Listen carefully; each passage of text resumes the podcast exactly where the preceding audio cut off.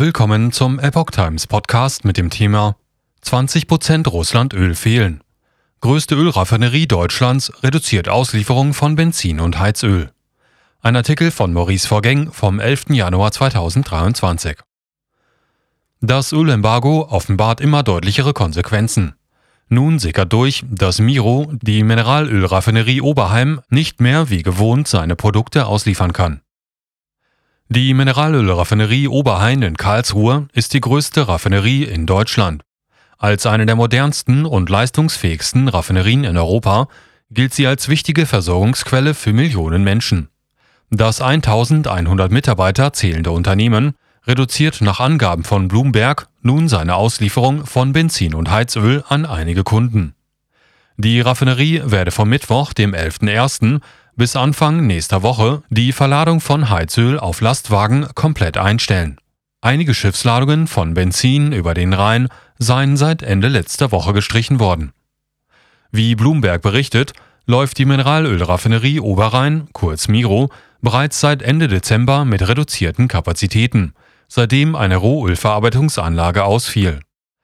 Auslöser für die eingeschränkten Liefermengen dürfte das von der Bundesregierung beschlossene Ölembargo sein. Dabei entschied sie, aufgrund des Ukraine-Krieges seit Jahresbeginn kein russisches Öl mehr anzunehmen. 20 Prozent weniger Öl. Deutschland konnte seit Beginn des Ukraine-Krieges seine Abhängigkeit von russischem Erdöl leicht reduzieren. Dennoch war Russland bis Jahresende immer noch Deutschlands größter Öllieferant. Oder knapp 1,5 Millionen Tonnen Rohöl kamen von dort. Diese Menge fehlt der Bundesrepublik jetzt. Im September 2022 hatte Deutschland noch insgesamt 30 Öllieferländer.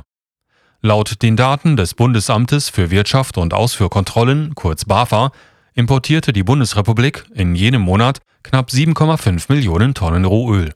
Das waren 14,6 Prozent mehr als im Vorjahresmonat. Deutschland verzeichnete auch in weiteren Vorjahresmonaten einen deutlichen Anstieg an Rohöleinfuhren.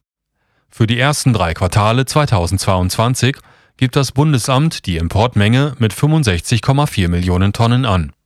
Das ist ein Anstieg um 11,8 Prozent im Vergleich zu den ersten drei Quartalen von 2021.